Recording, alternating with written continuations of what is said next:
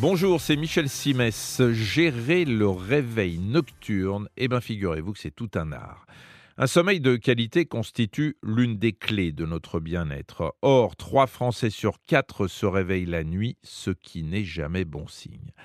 Le scénario, on le connaît tous par cœur, hein, parce qu'on l'a tous vécu au moins une fois. Soudain, vous vous réveillez, par réflexe, vous jetez un œil au réveil, vous constatez qu'il vous reste encore une heure, une heure et demie, parfois deux heures de sommeil à tirer par rapport à l'heure à laquelle vous aviez prévu de vous lever. Et du coup, vous hésitez, je me lève ou je me rendors Eh bien, tout dépend et c'est là qu'il faut la jouer fine. Si vous vous sentez encore plongé dans une forme de somnolence, restez au lit.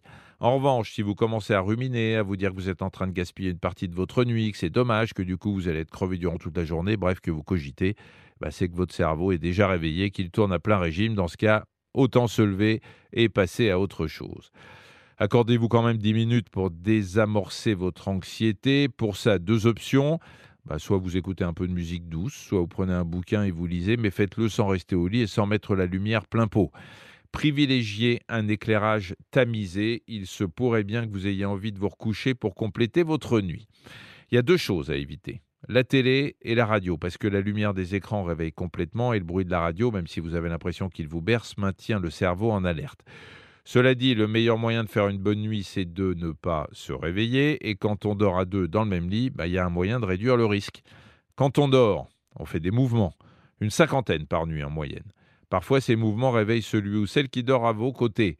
Il faut donc éviter d'être trop à l'étroit dans ce que j'appellerais le lit conjugal. Le Centre du sommeil a fait une expérience pour comparer la qualité du sommeil dans des lits de 140 et dans des lits de 160 cm de large. Et eh bien, conclusion, 15% de sommeil profond en plus et 25% de réveil nocturne en moins quand on dort dans du 160. Comme quoi, le bonheur, ça tient à 20 cm. En tout cas, c'est peut-être le moment de revoir la largeur de votre matelas, sachant qu'on peut aller jusqu'à 180. Au-delà, le confort est encore plus garanti, mais vous n'êtes plus confronté à un problème de literie, mais à un problème immobilier, parce que mine de rien, tout ça prend un peu d'espace. Merci d'avoir écouté cet épisode de Ça va beaucoup mieux. Si vous avez aimé, n'hésitez pas à en parler autour de vous et à nous mettre des étoiles. Retrouvez tous les épisodes sur l'application RTL, rtl.fr et sur toutes les plateformes partenaires. À très vite.